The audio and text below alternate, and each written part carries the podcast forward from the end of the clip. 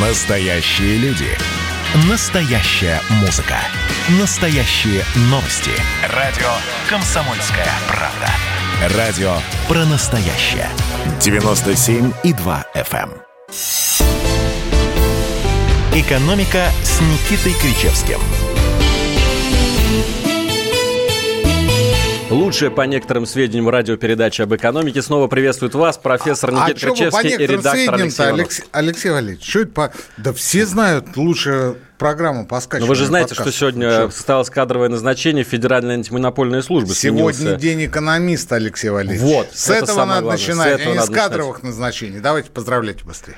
Никита Александрович, э, Да. сегодня День экономиста, я даже скажу, он Так. был учрежден а, Министерством экономического развития РФ по инициативе Вольного экономического общества России в 2015 году. Обалдеть. 11 ноября является днем рождения Императорского вольного экономического общества, созданного еще указом императрицы Екатерины II. Я вас с этим сердечно поздравляю. Что вы хотели бы получить в подарок в этот день? Что стало бы для вас лучшим подарком на День экономиста? Побольше денег, Алексей как вот прям вы как настоящий экономист Да, точнее, точнее даже, вот как говорил покойный Жванецкий, светлая ему память, вы любите деньги? Нет, я люблю то, что на них можно купить. Вот я э, не прошу, не прошу то, что на них можно купить. Я готов деньгами взять, потому что э, я тем самым куплю э, свободу от кредитов на эти деньги.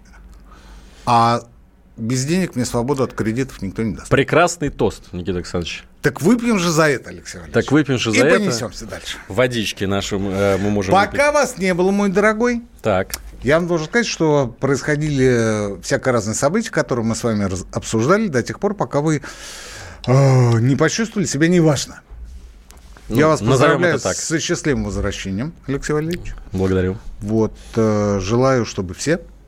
И всегда. Ск- э, теперь Алаверды встречен тот, что должны пропить наши слушатели. В хорошем смысле пропить. Не надо тянуться к рюмке, а, чтобы не оказаться в щекотливой ситуации. Чтобы не оказаться в щекотливой ситуации, нужно укреплять свой иммунитет, скажу так я. Каким образом? Витамин D Еще? и витамин С. Молодец. Молодец. А, поподробнее. Давайте перейдем уже к нашим э, баранам, так сказать. Сами бараны. Блин, какие же это бараны. Вот смотрите, вот смотрите. Помните, мы с вами, а, помните, мы с вами как-то обсуждали историю рыбопромышленника Юрия Тузова из славного города вот Мурманска. это вы вспомнили баранов. так Помните? сразу. Помните? Помню, помню. да. А его, ему а, а, выставили счет на 12 лет строгого режима за преступление, которое он не совершал. Так вот, я вчера с утра открываю коммерсант, и я обалдел. Ему дали 9. При этом на суде, на суде, те, кто участвовал в инсценировке, признались том, что это была инсценировка. Признались. Представляете? Принесли ему извинения. Сказали, что ничего не было. И все равно дали 9.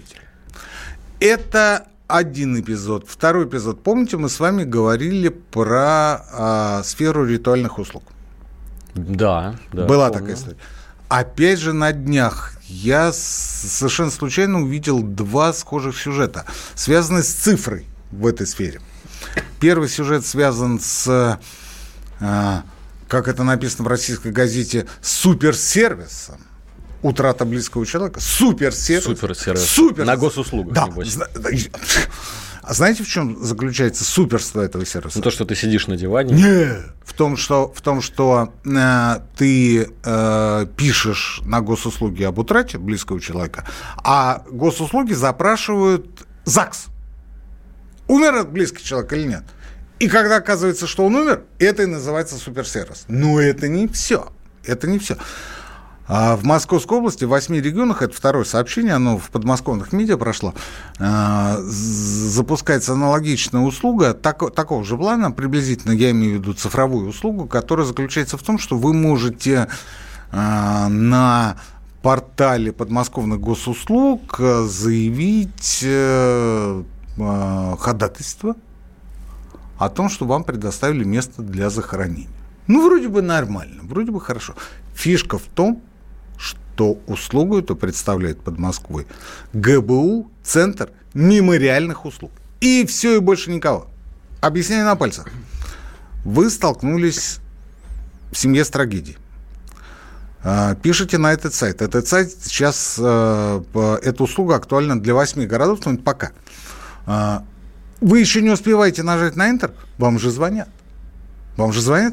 Здравствуйте, мы из Центра мемориальных услуг. Э, соболезнуем. Пожалуйста, сейчас приедет агент и э, оформит все, что необходимо. То есть вот если раньше, если раньше то ли участковый сдавал информацию о том, что у вас диспетчера скорой, то ли да, то ли э, врачи, то ли еще кто-то, да, то сейчас это централизовано. То есть весь смысл цифры в этой сфере, в похоронной сфере, свелся к тому, что вы заявляете в госуслугах а, ну, в данном случае в подмосковных, о том, что у вас произошло несчастье в семье, и госуслуги уже прямиком отправляют информацию об этом в Центр Ну, извините, кто первый стал, того и тапки. Так устроен любой Слушайте, бизнес. Я не такую цифровизацию ждал от Михаила Владимировича.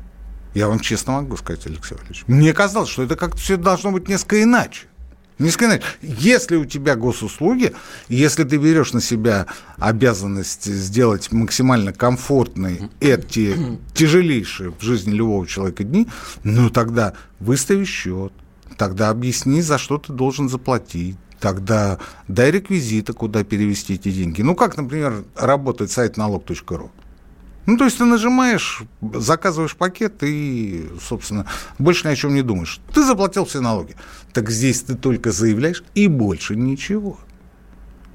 А сегодня я прочитал вовсе э, какую-то парадоксальную, жуткую совершенно ситуацию. Мне кажется, это вранье. А, в Москве э, силовое обеспечение э, ритуальных агентов взяла на себя Таганская организованная преступная группировка. Она до сих пор жива? Да. То есть они подъезжают, вместе с агентом. Можете себе представить, вам тяжело, у вас и так не поймешь, что делать дальше в жизни. И тут открывается дверь, на пороге стоит агент, которого вы уже просто так не выгоните, как это было раньше. А раньше пинками буквально Никита Александрович, я, вы знаете... А там еще стоят братки. Я подозреваю, что эти братки приезжают на разборки не с э, вот, людьми, которые вызывают похоронщиков, а с другими похоронными конторами, которые пытаются успеть э, тоже отхватить жирненький заказ. Простите, а при чем здесь вы? Я ну, здесь, вы, конечно, не при чем. Я имею в виду не вы конкретно, ну, а, а... Человек. Да, те, тот, у кого случилось несчастье. Он-то тут при чем?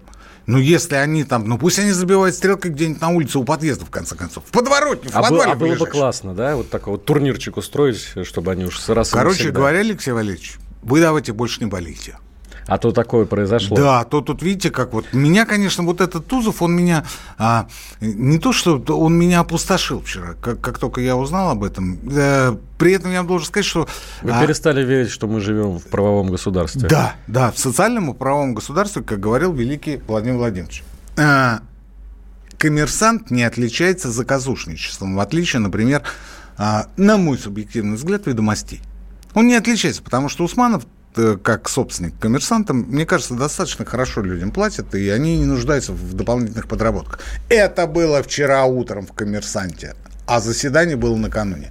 Я не знаю, что там будет дальше, не мое это дело. Не мое это дело. Но я как-то, когда перед тобой в суде человек говорит, извините, это была инсценировка, нам вот этот следователь сказала, в какой форме, э, в какой одежде будет выглядеть э, это подсудимый. перегибы на местах. Э, формулировку этого давно придумал. Это Москва, Алексей Валерьевич. Госуд... Это Москва. Это был не Саратов.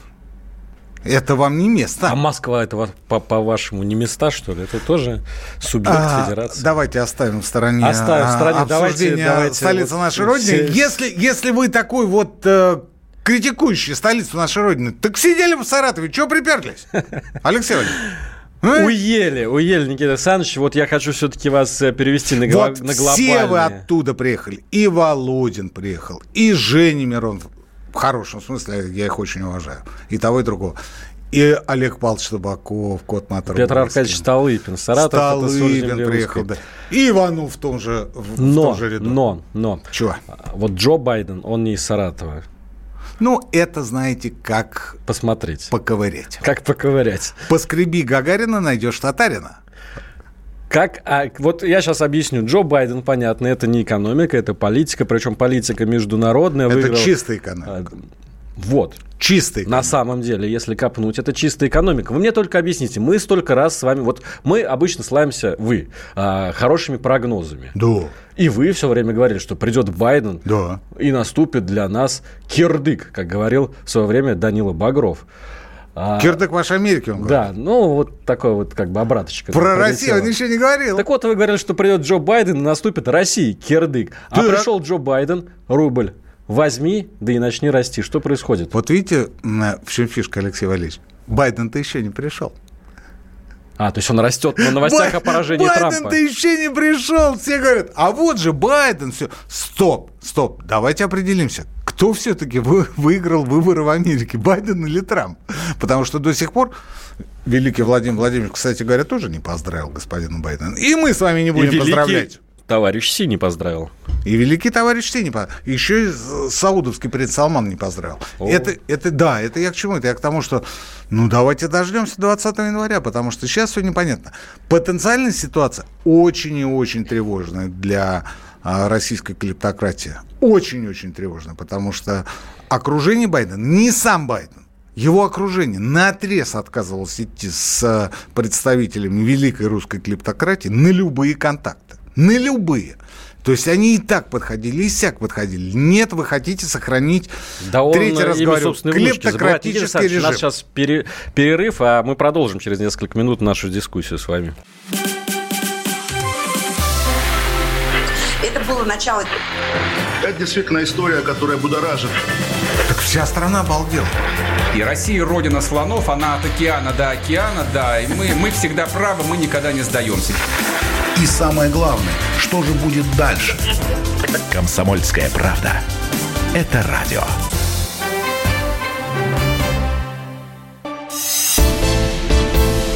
«Экономика» с Никитой Кричевским.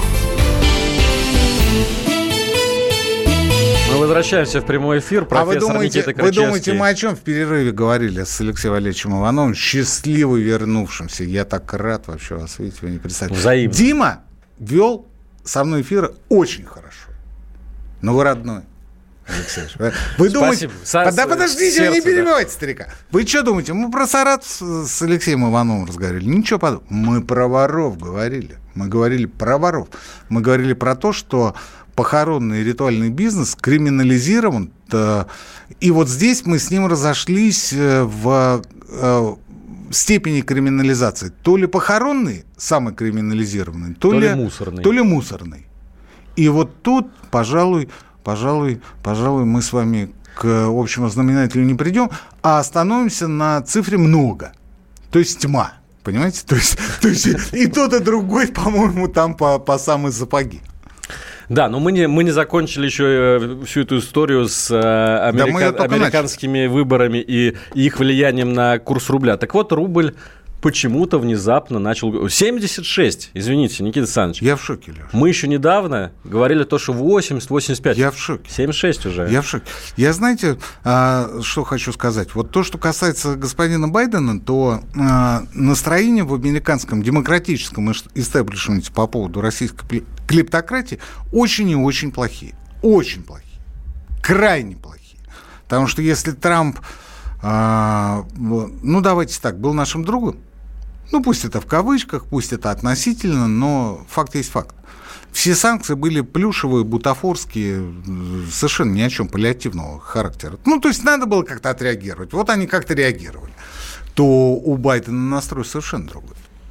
И давайте дождемся, когда он вступит в должности, давайте посмотрим, какие, какими будут его действия. Что касается текущего укрепления рубля, э, я считаю, что у нас не ЦБ, а какой-то паноптикум. Я сегодня написал об этом в телеграм-канале Антискрепа. Кстати говоря, мы с Димой это педалировали в тот раз, э, мой телеграм-канал. Еще раз, как он называется? Анти... Что? Анти... Как? Антискрепа. А, точно. Не скрепа, антискрепа. Пишется в одно слово. Так. Ладно. Вот. Так вот, там подписчиков не прибавляется. Если вот мы сейчас рекламу дадим джинсу, не прибавится. Я посмотрел по прошлому разу. А, это паноптикум, Алексей Валерьевич. ЦБ – это паноптик. У меня другого объяснения укрепления а, рубля А что не сделали? Что не последние дни. Продали валюту опять? Нет, нет, в последние дни. Иначе как борьба с инфляцией нет. Можете себе представить? Если мне кто-то скажет, что выросла нефть, и она стоит целых 45 долларов за баррель. Кстати говоря, Игорь Иванович Сечин, вспомните ли, что мы с вами говорили весной, он говорил о 55 по концу года. Это по нефти. Да, так что Игорь Иванович в тренде. А сейчас уже... Игорь Иванович показал 40, свою компетентность. 43, да? 40. Сейчас, сейчас уже идет к 45. Я не об этом. Я о том, что я не о Сечине. Вы знаете, что я о нем очень высокого мнения, но я в данном случае не о нем. Я о том, что а, нефть растет, да только уровень добычи, даже не экспорта, а добычи нам срезали. И мы не можем поставлять нефть в объемах, которые были у нас хотя бы год назад. То есть мы при нефти в 45, да хоть в 145 долларов за баррель будем поставлять на четверть плюс-минус меньше, чем мы это делали раньше. Но вы же понимаете, что Следовательно, вся, вся, валюты будет меньше, Леш. Вся, вся эта история была связана с пандемией, вот эти все ограничения. А сейчас нефть на чем выросла? Так ограничения добычи по ОПЕК плюс сохраняются. А когда они заканчиваются? У них же скоро должны продлевается, отменить. Продлевается, Нет, их отменят сейчас. Нет, их не отменят, Леша. Вакцина Pfizer появилась в конце концов. Ограничения по добыче не отменят. Потому что а, вакцина Pfizer и реакция на вакцину со стороны а, нефтяных котировок это не более чем очередной объект для спекуляции. Для спекуляции. Не более чем. Не более чем. Вот. А, а Дальше мы с вами говорим о том, что подождите, у нас... Подождите, не перебивайте. Как у нас был с вами дефицит бюджета в 4,5 триллиона рублей по году, так он и остается. Как у нас уменьшился приток валюты, так он и не увеличивается. Как у нас были проблемы с дополнительными поступлениями в бюджет и с необходимостью а, каким-то образом закрывать бюджетную дыру, так это все и есть. И тут на этом фоне, когда вы можете, как нас учил великий Путин, вчера доллар стоил 32 рубля, а сегодня он стоит 45. Следовательно, в бюджет поступает больше рублей. Это же великий экономист. Это я к чему? Пусть он об этом расскажет госпоже Набиулиной. Потому что при такой бюджетной дыре курс должен быть даже не 80, а он должен быть существенно больше. А она зачем-то его опускает. У меня, кроме борьбы инфляции, есть еще одно конспирологическое утверждение на эту тему. Лично у меня. Я предполагаю, что кто-то активно выводит деньги.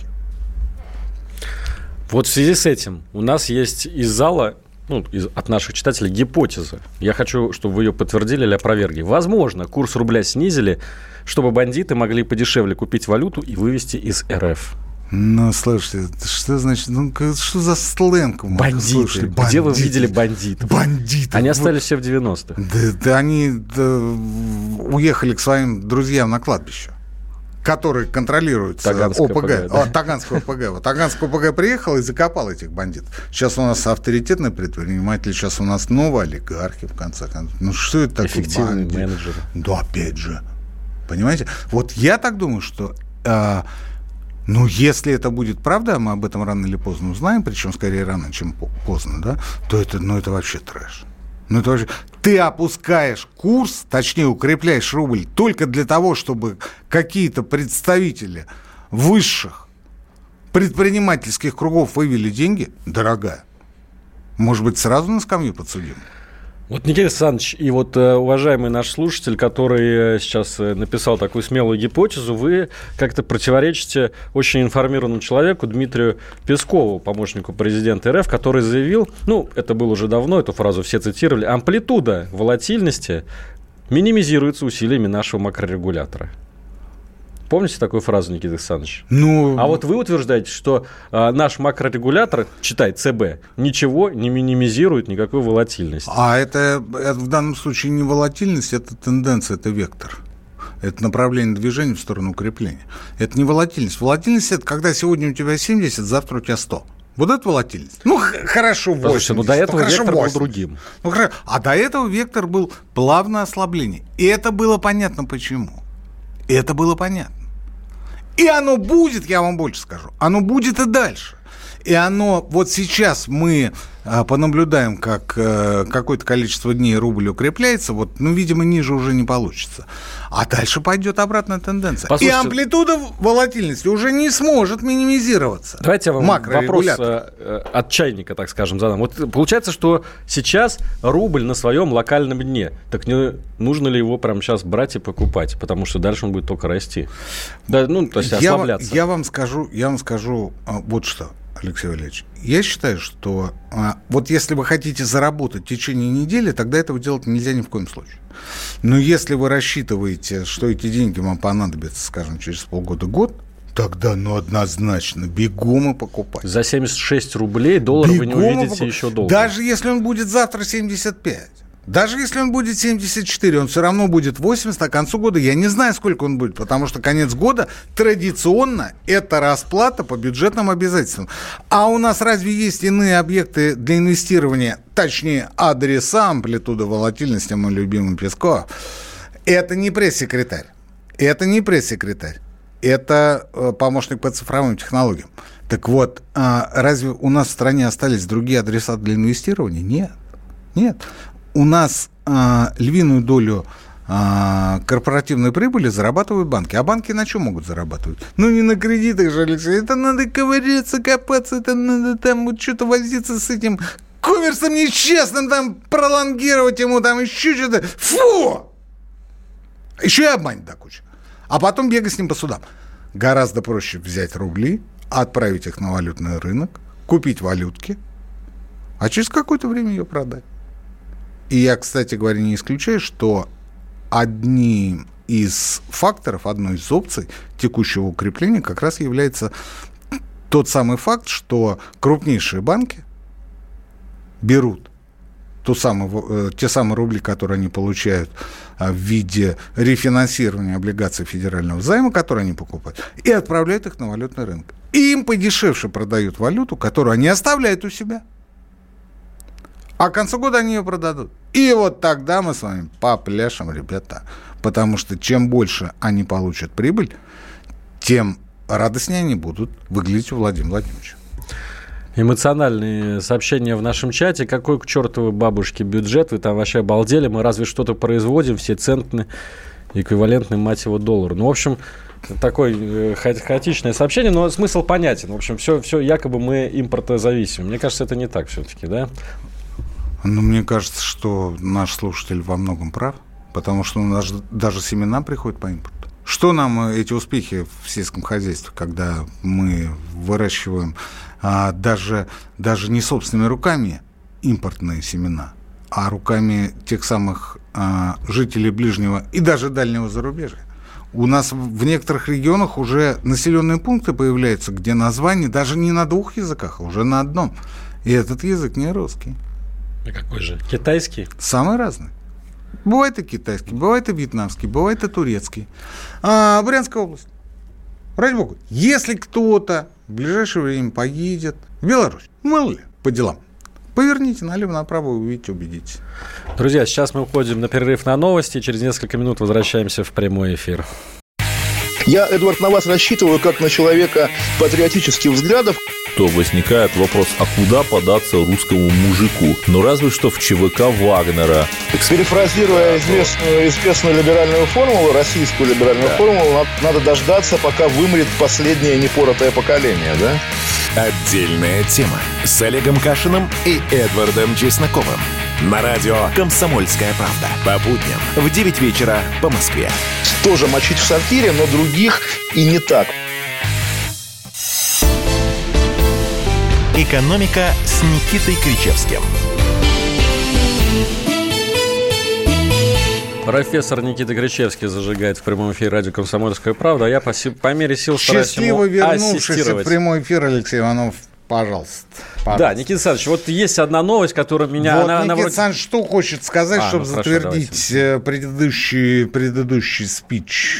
Э, Еще раз повторю, если вам ваши временно свободные копейки завтра нужны не будут, смело покупайте и не смотрите на курс. Вот мы ровно так поступили с Алексеем Валерьевичем Если вы Ивановым. не спекулянт. А у нас нет спекулянтов.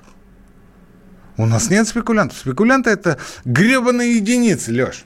Гребаные единицы, Сегодня купил, которые, завтра продал. Да, которые, которые вот этим живут. Вот этим живут. Но мы-то с вами живем текстами, а, исследованиями, интервью, а, аналитикой, вот такими вещами. Мы не живем каждую секунду в компьютере и не смотрим на котировки.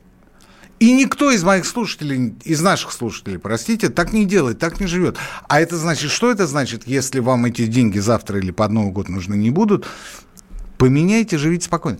Я очень люблю, безумно люблю свою страну и также обожаю ее национальную валюту. Но в данном случае есть люди, которые по недоразумению оказались в руководстве российской финансовой денежно-кредитной монетарной системы, и вот им хоть кол на голове тиши. Они будут делать так, как считают нужным. Они сегодня живут и работают по устаревшим еще лет 40, наверное, учебникам, а то и 50.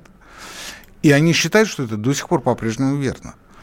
И когда ты им в голос говоришь о том, а я не самый последний человек в экономике нашей страны, в экономической теории нашей страны, давайте так говорить, когда ты им в голос говоришь, ребят, ну введите хотя бы Э, новые инструменты, такие, например, как выкуп э, корпоративных облигаций э, производственных компаний либо же а, выкуп региональных облигаций, рефинансирование Что региональных. с успехом делают в тех же Штатах. Везде, а Китай на этом поднялся. Китай, потому что а, кредитование очень часто шло через а, местные а, организации и шло каким образом? На паях. На паях. На паях. Финансируйте региональные бюджеты через облигации, но только с одним условием. Если деньги, которые вы туда предоставляете, идут на производство, на поддержание рабочих мест, на социалку. И не дай бог на латание бюджетных дыр. Вот этого делать нельзя ни в коем случае. А если деньги идут на развитие реального сектора или социальной сферы, так вам сам Бог велел этим заниматься. И все разговоры о том, что вы независимые, вы оставьте в пользу дедушки Ясина. Ему рассказывайте об этом. А нам не надо, потому что у нас в Конституции записано, что Центробанк осуществляет свою деятельность совместно с другими органами государственной власти. Не чморитесь. Но я очень боюсь, что, э, Алексей Валерьевич, мы вот э, хоть обкричись. Сегодня, кстати, Набиулина в Госдуме выступала, видели, да? да? Хоть обкричись, мы ничего не изменим. Пока а, вот этот человек находится у руля нашего Центробанка, пока Антон Германович Силуанов с Михаилом Владимировичем Мишустиным не могут продавить этого человека и не могут составить а, некую а, общность людей, которые в едином порыве работают над улучшением а, реального сектора экономики, мы ничего с вами не увидим. Мы ничего не добьемся. То есть вот в голос, ну ладно я – но это крупнейшие производственники говорят, дайте нам денег, мы все сделаем, мы все сделаем, дайте нам те же кредиты, инвестиционные, под а, ваш полнейший контроль. Нет, нет. Американцы нам не указ. Китайцы, а кто это такие? Далее по пунктам. И в итоге мы с вами видим, вот как правильно написал наш слушатель в самом начале, в стране-то ничего нет. В стране есть только валютный рынок. Его мы обсуждаем. Когда правительство научится зарабатывать на производстве, а не на курсе валют? Значит, ребят, правительство не должно ни на чем зарабатывать. Зарабатывают предприниматели, коммерсанты, неважно, какая форма собственности у их компаний. Правительство – это организация, которая по определению создана не для того, чтобы зарабатывать на гражданах Российской Федерации. Неважно, чьих гражданах. Правительство – это а, институт, который работает для развития экономики и социальной сферы, для того, чтобы нам становилось жить чуточку, но лучше. Оно не зарабатывает ни на нас, ни на ком-либо другом. Зарабатывает всегда реальный сектор экономики. Ну и немножко финансовый. Вот, кстати, о реальном секторе экономики и правительстве. Министерство промышленности и торговли заявило, что уничтожение всех норок в Дании – а, уменьшит конкуренцию на международном, международном рынке меховых изделий для российских производителей. То есть, грубо говоря, в Дании устроили геноцид норок, 17 миллионов животных убили. Это все знают, Алексей Ильич. Я, знаете, что по этому поводу хочу сказать? Мы не станем мировыми лидерами на а, рынке норок по одной простой причине. Мы давным-давно утеряли как это называется, вот э, механизм, алгоритм а, выращивания норок. Потому что там очень четкий механизм кормления, поения, когда вы э, воду им даете, э, выгулы и прочее, прочее, прочее. То а есть... Ведь когда-то пушнина была да, российской нефтью. Да, да, буквально по часам буквально в процентах. Сколько должно быть соли, какая должна быть вода, какая должна быть еда, а, какие должны быть болезни или наоборот не должны быть. Понимаете? Это была целая отрасль советского национального хозяйства. Она утеряна еще в 90-х. Ну, знаете, вот чтобы такого добиться, это нужно постараться. У нас меховые вам... традиции тянутся с Ивана Грозного. Нет, те меховые традиции были основаны на том, что у нас э, ходили по тайге и по лесам охотники и отстреливали тех же самых соболей. А, но потом это стало самостоятельной отраслью, норок стали выращивать. И я вас уверяю, если вы сегодня а, спросите у жен тех людей, которые сейчас выводят деньги через валютную биржу на Запад, либо же они их конвертируют для того, чтобы потом продать в концу года. Если вы их жен спросите, простите, а из какого меха ваша шуба? Они вам скажут, из канадского. Из канадского. Или из датского. Или из датского.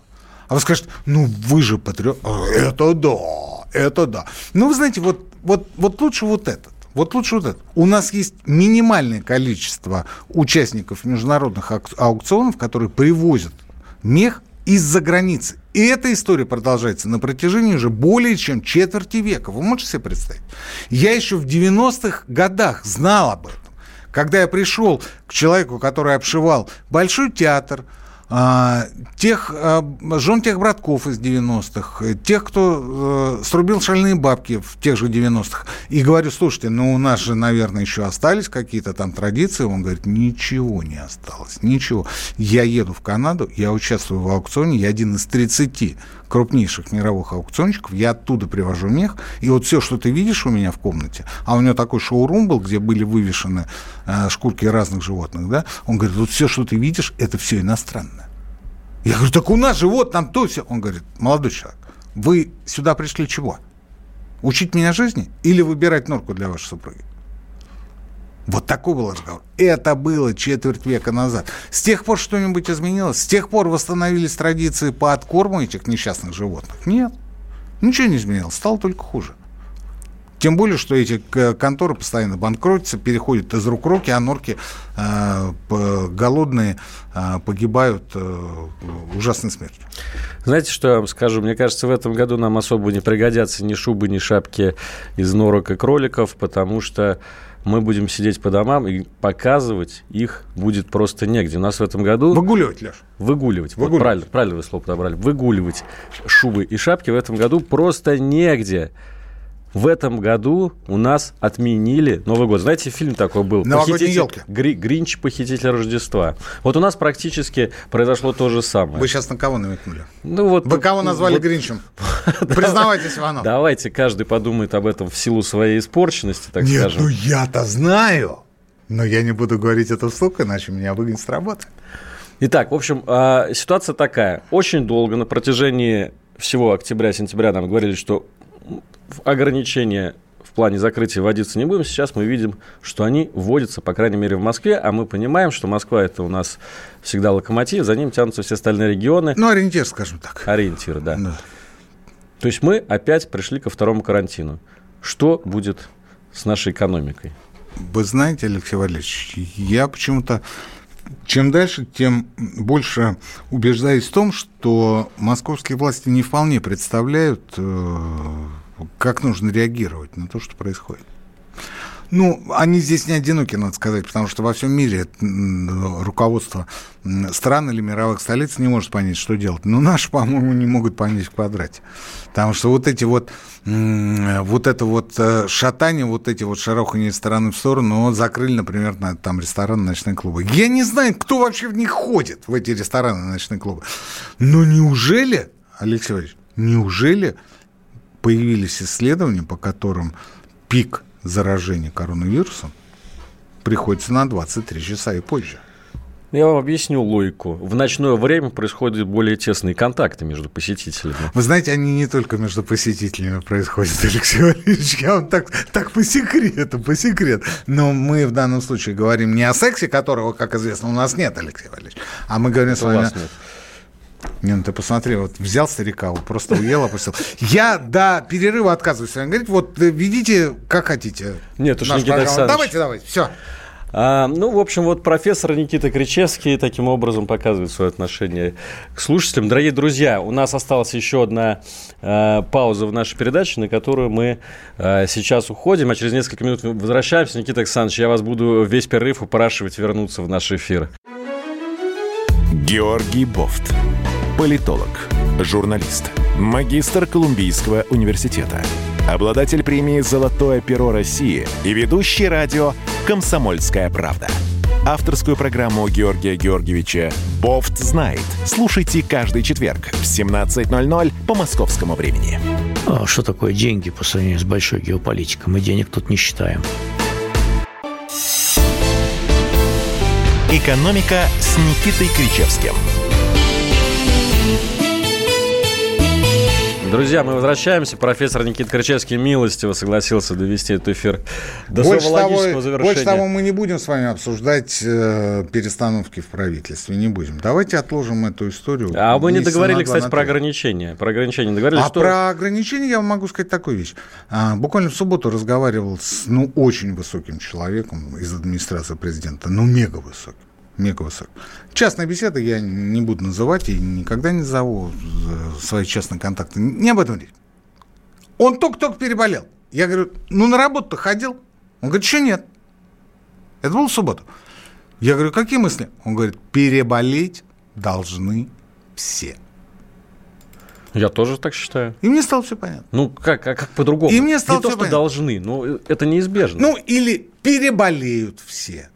То есть установка сейчас на то, что а, педалировать, ускорять процесс заболевания, заражения, конечно, никто не будет. Но и особо противиться этой истории тоже никто не будет. Здесь есть одно отягчающее а, для нынешней российской власти, уходящей российской власти обстоятельства, а именно развал медицины. И опять же я должен сказать, что э, медицина не справляется не только в России. Это во всем мире такая ситуация, потому что никто не предполагал, что с 2020 года будет такая засада. А, есть одно еще более отягчающее обстоятельство. И на этом мы с вами эту тему закроем. Оно заключается в том, что в Советском Союзе были созданы ну, просто потрясающие традиции профилактической, профилактической медицины и санэпидемнадзора.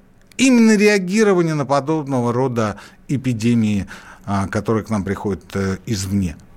Потому что мы теряли на многие века, на протяжении многих веков мы теряли до половины населения. Например, в результате чум, чумы а, 1654-55 годов половина населения Москвы просто вымерла. И этим, кстати говоря, объясняется, мы как-то с вами об этом говорили, массовое переселение белорусов с Беларуси в Москву. Откуда потом появилась так называемая московская барокко. На самом деле это никакой не московская барокко, это белорусские зодчие, строители, архитекторы привезли вместе с собой. Патриарх Тихон об этом э, говорил открыто. Его задача была, э, простите, Тихон, Никон, а его задача была переселить 300 тысяч белорусов в Москву. Не в Россию, в Москву. И каждый ратник, который приходил с этой войны, с, этой, с этого захвата белорусских земель, он вел с собой по нескольку так называемых рабов. Это к вопросу о том, как весело мы а, с вами строили в былые времена отношения с Беларусью. А вспомните чему 1771 года. Ну, как сейчас помню. Мы же об этом говорили. Говорили, да. Говорили и вспоминали добрым словом графа Орлова, который спер 400 тысяч рублей а, на этом деле. Просто вот за, за, за два месяца смог оприходовать, облагородить, освоить, как сейчас говорят. Да? Ему за это ничего не было. А холера, а испанка. А сколько... Э, холера, кстати говоря, почему Пушкин у нас э, в Михайловском торчал? Болдина. Да. Почему? Спасался. Холера, на карантине. холера, на карантине холера, да. Самоизолировался. Холера. Вот ровно то же самое было и в а, многие другие времена, например, 1819-19 год. Почему была такая высокая смертность? Это была гражданская война? Да, но не только. И не столько. Поэтому а, советская власть очень хорошо усвоила уроки царской России и сделала все для того, чтобы, говоря по-современному, всегда под рукой были протоколы. Как действовать в той или иной ситуации. Где эти протоколы? В какой корзине искать? На какой помойке? К вопросу о том, какая сфера больше коррумпирована, похоронная или мусорная. Мусорная, да. да?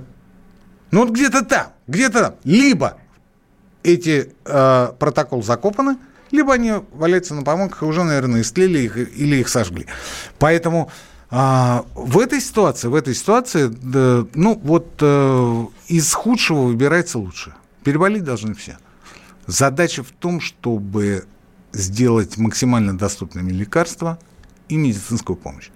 Справляются ли с этим власти? Они знают, что нет. И ничего не могут сделать с этим. Никита Александрович, давайте под занавес нашей передачи почитаем немножко вопросы из чата.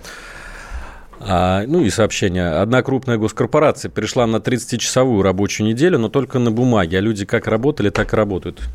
Это вот у нас теперь и так вот будут, да, решаться вопросы? А товарищ не пишет какая? Пишет. Но Какая? я не хочу называть. Какая? Не- не- я не знаю. Нет, только нет, Алексей Валерьевич, только нет. Значит, дорогой мой, если вы, я к слушателю обращаюсь, если вы э, считаете, что какая-то крупная, это, кстати, не корпорация. Корпорация у нас Роснано, АСВ, а, Росатом, да. Если вы считаете, что вся госкомпания перешла на 30-часовой режим работы, а работают как и раньше, а, то вы вспомните о том, что вообще-то это предприятие непрерывного цикла. Непрерывного. То есть они не могут работать 30 или 40 или 10 часов в неделю. Они работают всегда. Вне зависимости от того, какая эпид-ситуация в стране. А если где-то в офисах кто-то на что-то перешел, а на самом деле все не так, ну, вас не устраивает, увольняйте. Что я могу сказать? Андрей из Благовещенска спрашивает, как вы думаете, увеличится ли взнос пенсионный и в медстрах в следующем году для Нет. ИП? Нет. Точнее, а, они в следующем году не увеличатся, они увеличатся с 2022 года. Решение об этом уже принято, и странно, что вы об этом не знаете. В следующем году все останется так же, как в этом. Ну и там тоже в 2022 будут небольшие увеличения. Я сам ИП, я просто знаю, о чем говорю. Как вы относитесь к системе госзакупок? Не слишком ли она сложная? Можно ли ее упростить? Убрав э, кучу посредников, проверяющих и так далее. Вопросы из серии э, «За все хорошее против всего плохого». Конечно, можно. Конечно, это нужно сделать немедленно. А вы какого ответа от меня ждали? Я вам скажу по-другому. Я вам скажу, что э, если бы у нас были э, неподкупные, что-то я сейчас из области фантастики сказал, неподкупные правоохранительные органы, у нас бы госзакупки шли как по маслу. Как по маслу. И вы бы в них участвовали, но при условии, что вам пришлось бы подготовить хороший пакет документов, компетентный, точнее, пакет документов, вам бы пришлось отвечать за те деньги, которые вы получили из бюджета, вам бы пришлось отчитываться. Но вы бы получали госзаказы. Ну и вот еще один вопрос из серии «Против всего плохого». Как товарищ Крычевский относится к тому, что у людей со счетов в банках пропадают деньги? Кричевский аплодирует стоя, мне кажется. Прекрасно, да? Улыбаемся и машем, отвечает господин Кричевский. Слушайте, господа хорошие, ну вот опять же я говорю, ну это разговор ни о чем. То есть, ну вот как, как, ну, естественно, плохо. Естественно, но каждый случай, каждый кейс надо рассматривать отдельно. Ну как, что значит как пропадают деньги? С каких счетов? С карточных, с текущих, с мастер-счетов, с рублевых, с валютных, с долларовых, с евро. Представляете? Это разговор не для Кричевского и не для радио. Это разговор для юриста и следователя. Вот туда вам надо обращаться, а не в студии радио «Комсомольская правда» писать. Ну еще один риторический вопрос. Купил тущенку по 60, я молодец, вы молодец. А мы с вами прощаемся. С вами были Никита Кричевский и Алексей Иванов. «Экономика».